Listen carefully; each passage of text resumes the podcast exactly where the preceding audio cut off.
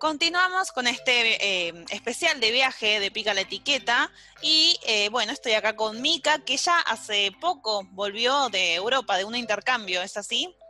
Hola Majo, sí, es así, volví hace más o menos dos meses y entre los 15 días de aislamiento y la cuarentena recién ahora estamos retomando, así que nada, muy contenta de haber vuelto. ¿Y cómo fue más o menos esa experiencia de intercambio?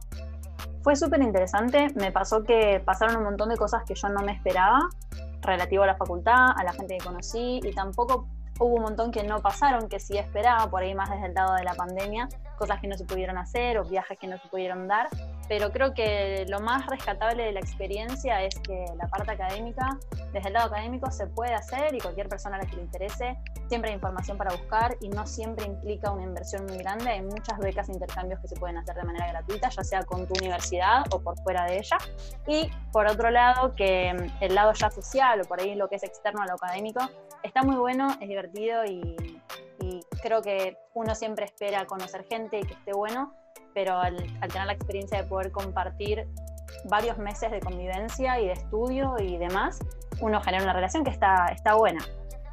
Me imagino, me imagino que nada, un viaje siempre es una experiencia que está como un poco llena de sorpresas, alegrías, eh, capaz que alguna desilusión, misterio, nunca se sabe qué va a pasar en un viaje y creo que gran parte de eso es eh, el atractivo que tiene.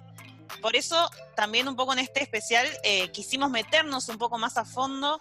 ¿Cómo te preparas para ese viaje? Exactamente, es, son como un montón de cosas para los que uno tiene que estar ya mentalizado y yo creo que no me preparé mucho, la verdad. Fui muy, bueno, yo siempre quise hacer esto, se dio la oportunidad ahora, que para mí no era la mejor fecha, no era el momento que yo prefería, pero eso es para estas cosas, la gente dice que nunca hay un momento perfecto, viste, que cuando querés hacer algo por ahí tenés que mandarte y cuando se abrió la oportunidad y yo la tuve ahora, eh, a través de la Facultad de Ciencias Sociales de la UBA, que tiene el mismo intercambio, está para casi todas las facultades, así que eso, como decía antes, uno puede investigarlo.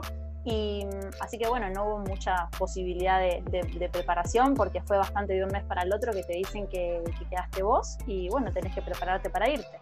Yo elegí irme a Noruega por el tema de estudio que yo quería, que tiene que ver con mi orientación en la carrera, pero no es necesario irse tan lejos. Hay intercambios que son mucho más cerca que son igual de enriquecedores desde el lado de la gente que conoces o de los lugares que ves. Así que es cuestión de tener ganas, sentarse a averiguar y, y tratar de encontrar la oportunidad que más convenga dependiendo de los recursos que cada uno tenga en ese momento. Sí, muy interesante esto que decís de que no hace falta irse tan lejos. Eh, vos estuviste por Europa, eh, entiendo que por varios lugares eh, de por allá, y es muy lejos, es otra cultura completamente distinta y se nota, se debe notar mucho más el cambio. También por eso, ¿no? El peso que cobra esa experiencia tan enriquecedora. Eh, pero bueno, un poco eh, pensando en esto y en los distintos paradigmas y el choque cultural capaz, eh, pensamos en, en, hablar un poco con Tatiana. Tatiana hace un análisis sociocultural de la temática esta que estamos tocando, de los viajes y de todo lo que esto implica. Tiene una página de Instagram, la pueden encontrar como Viaja Culturas. Y bueno, ella es la creadora y ahí brinda información que apunta un poco a la idea de construir el modo de viajar, las distintas representaciones que tenemos de los países. Hay muchas temáticas que abarca como el feminismo, te da información sobre algunas aplicaciones que te pueden ser útiles eh, y por eso la presentamos en este espacio. Bueno, así es. Tati tiene una cuenta de Instagram que tiene que ver con análisis sociocultural, como Majo decía, y la entrevistamos desde esa perspectiva, pero también como persona que fue también parte de este intercambio estudiantil que yo hice, del que estuvimos hablando recién. Así que un poco como compañera de eso y también como persona a la que le gusta y disfruta mucho de meter un poco de teoría en nuestras situaciones cotidianas. Bueno, estamos con Tati de Vieja Culturas. Hola Tati, ¿qué tal? Hola chicas, ¿cómo andan? Muy bien, Tati, ¿vos? Muy bien, muchas gracias por la invitación. No, a vos por sumarte. ¿Y nos querés contar desde dónde estás haciendo la cuarentena? Estoy haciéndola desde mi casa, en provincia, en zona sur. Ok, bueno, nosotros estamos con Tati, como dijimos antes, que es de Viaja Culturas, una cuenta de Instagram, hace poco página web también, ¿no? Así es, hace creo que menos de un mes estrenamos la página web que está ahí nuevita, nuevita, nuevita, como con un poco de, de primeros días, así que súper entusiasmada y bueno, que vaya creciendo de a poco. Qué bueno, felicitaciones por el arranque y como para empezar queríamos preguntarte qué es Viaja Culturas y cómo comenzó.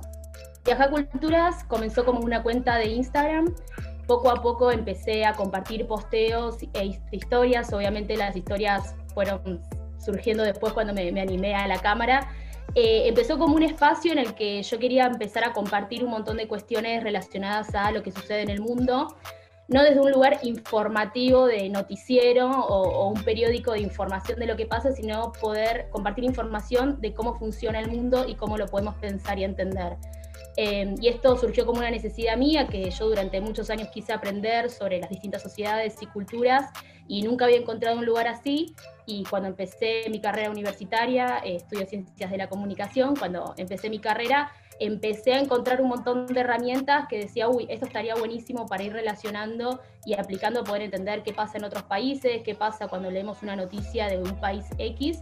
Em, y bueno, y de un, momento de la carrera que dije, bueno, quiero poner todo esto en la práctica y, y creé esta cuenta que bueno, ahora ya va creciendo, tiene un sitio web, em, donde como comunidad vamos compartiendo contenidos y entendiendo digamos, todo lo que atraviesa al mundo y a las sociedades, desde básicamente las relaciones de opresión y, las alteridades y cómo se va construyendo eso en distintas temáticas.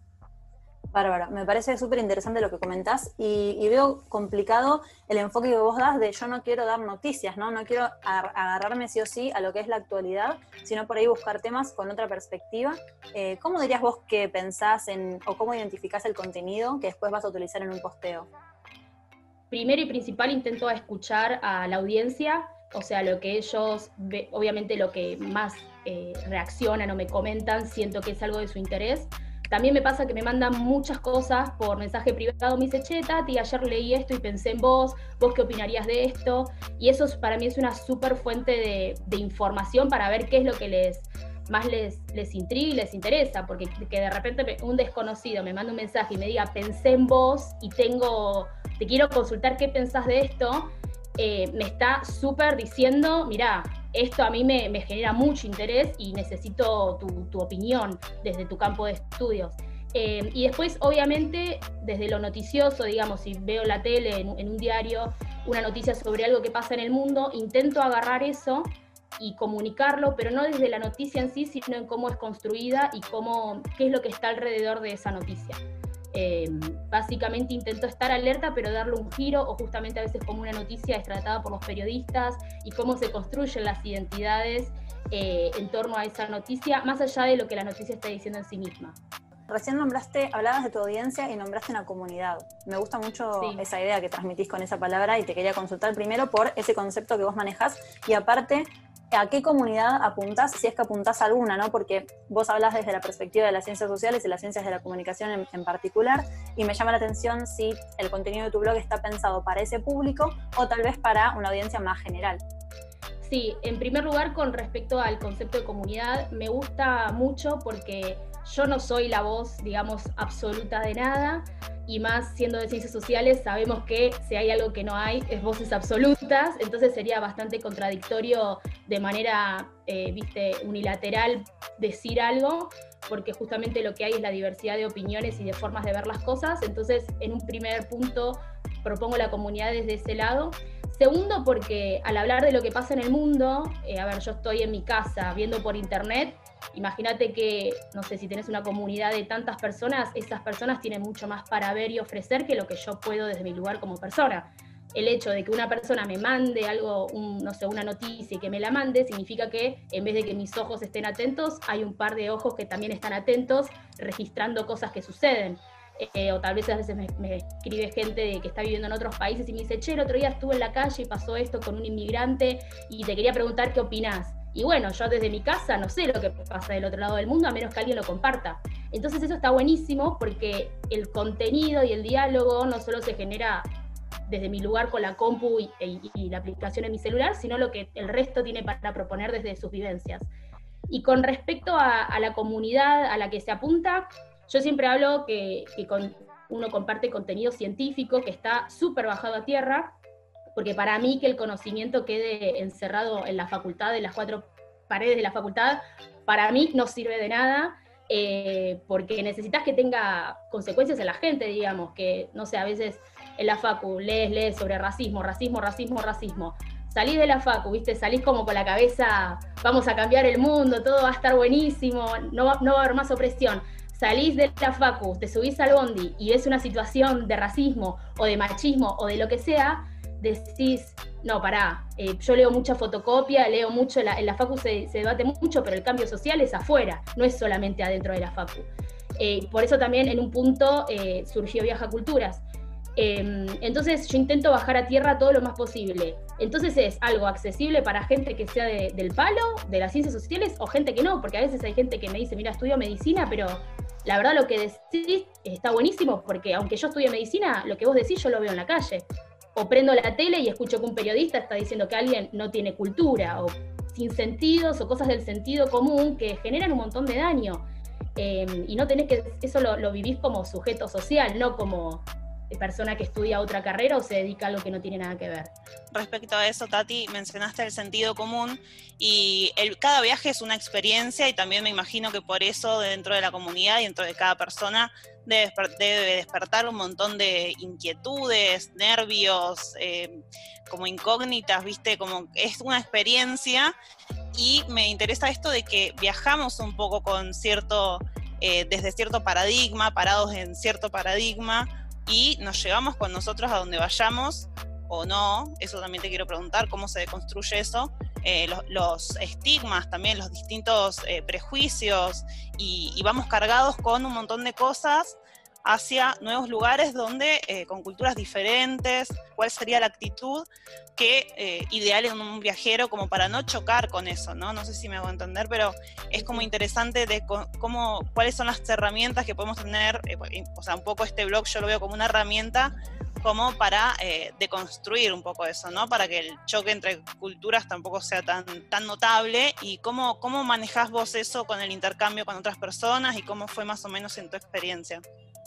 Yo creo que lo principal es tener una mente abierta y eso cuesta un montón porque como dijiste, cargamos con nuestras mochilas de prejuicios, de eh, formas de cuidarnos ante la amenaza de un distinto, de alguien que es distinto a nosotros y cuesta un montón, o sea, uno dice, no, hay que ser abierto, pero uno también desde su lugar como ser humano, inserto en una cultura determinada, no puede ser tan hipócrita de, decir que, que, no le pasa, porque a todos nos pasa ya sea estando en nuestro país o no, porque a ver, en nuestro país también hay un montón de diversidad y saliendo a la calle nos encontramos con esa diversidad. En nuestro país no somos todos homogéneos, todos iguales y no tenemos ningún tipo de conflicto.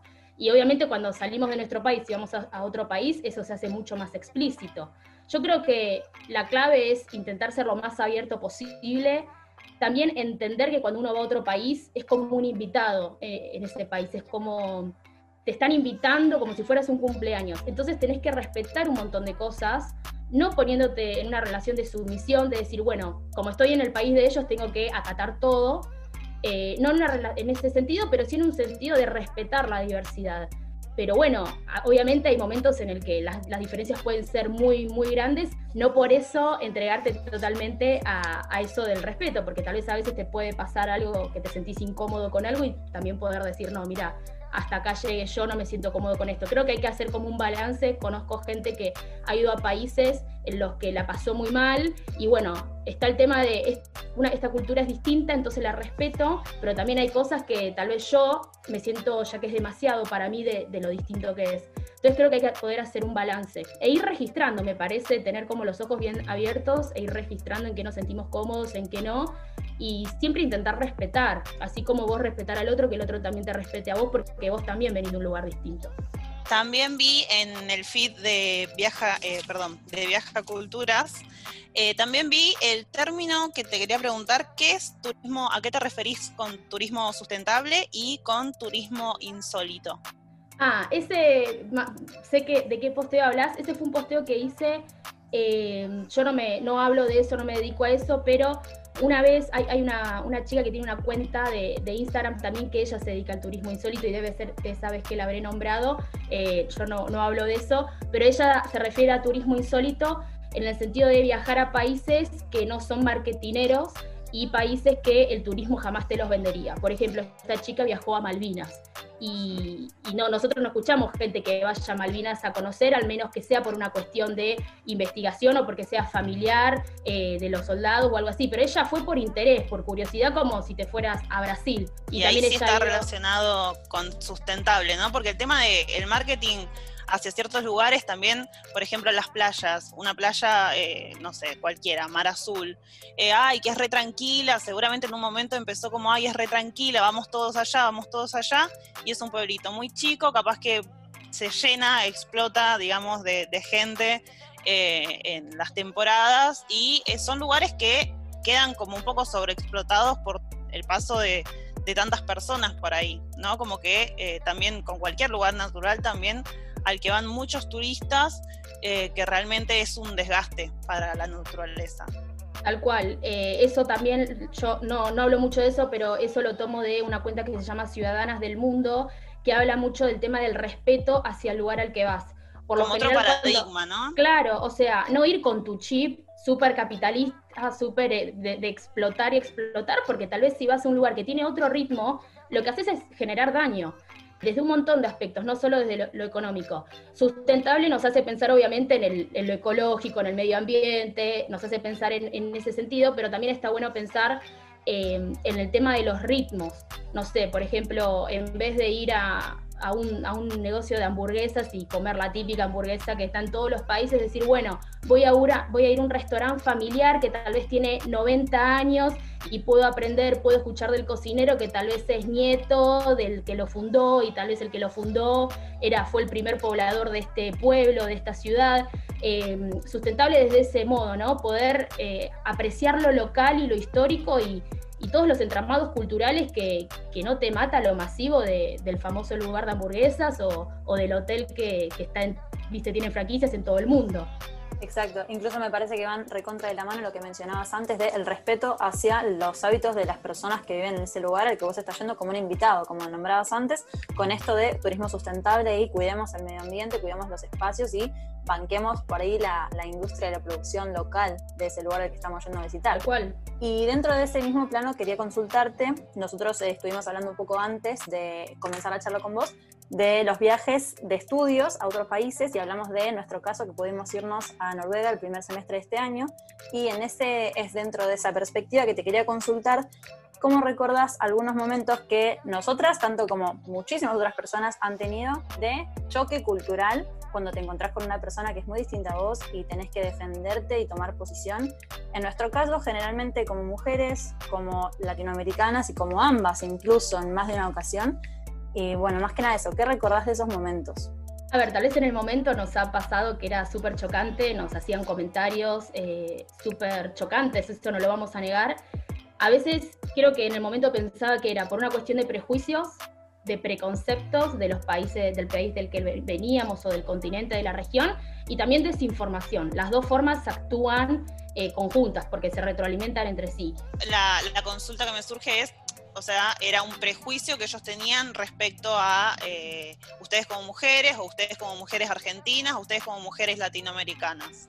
Sí, podemos reponer por ahí con algunos ejemplos. A mí, por ejemplo, me preguntaron en una de las primeras conversaciones con un compañero de departamento si en Argentina teníamos wifi y esa pregunta, no con mala onda ni con mala intención, se notaba desde la persona que era algo completamente honesto y de no saber cómo eran las cosas.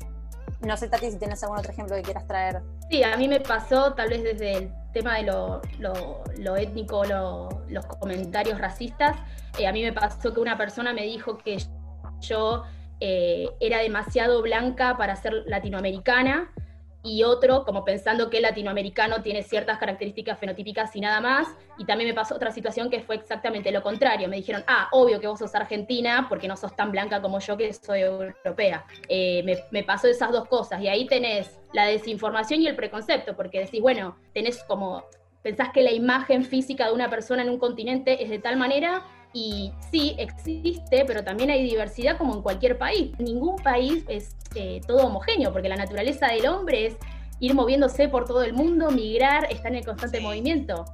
Y respecto a esto, me, me, resuena como muy, un poco eurocentrista, ¿no? O sea, ¿por qué calificar a las personas de acuerdo eh, ¿no? Como, como, como categorizan a las personas de acuerdo al color de piel o de acuerdo es algo muy eurocentrista de, siglos pasados. Me suena, me, me, sorprende lo que, que lo hayan vivido tan así en persona. El problema es que fue hace unos pocos meses. Claro. Eso es lo que preocupa. Y por eso yo, una, esa es una de las razones, digamos, no esa, pero ese tipo de actitudes es lo que a mí me llevaron a crear Viaja Culturas. Por eso yo decía, lo leemos en la facu, lo leemos en la facu, salgo, salís a la calle y pasa esto. Está muy vigente quería traer una actitud más como un tercer ejemplo, porque ya no tiene que ver tanto con eh, cuestiones físicas como las anteriores que comentamos.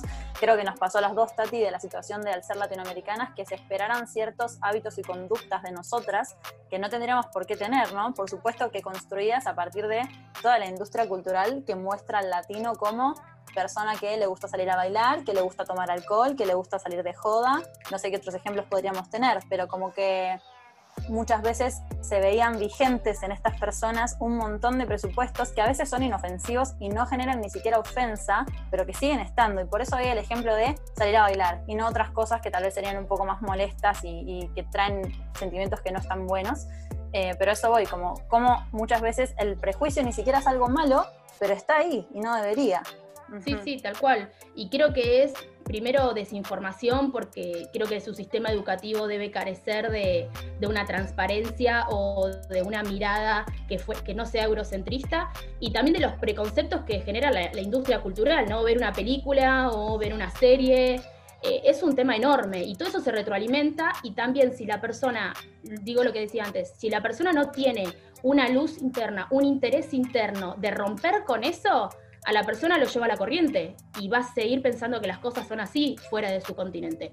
A menos que tengas una luz interna, un interés interno de decir, bueno, quiero aprender. Que de hecho me pasó eh, viviendo con uno, uno de los chicos que era europeo y un día nos pusimos a hablar y me dijo, no, porque en Argentina tienen el perito moreno, tienen esto, lo otro, lo otro. Y yo le dije, wow, ¿cómo sabes tanto?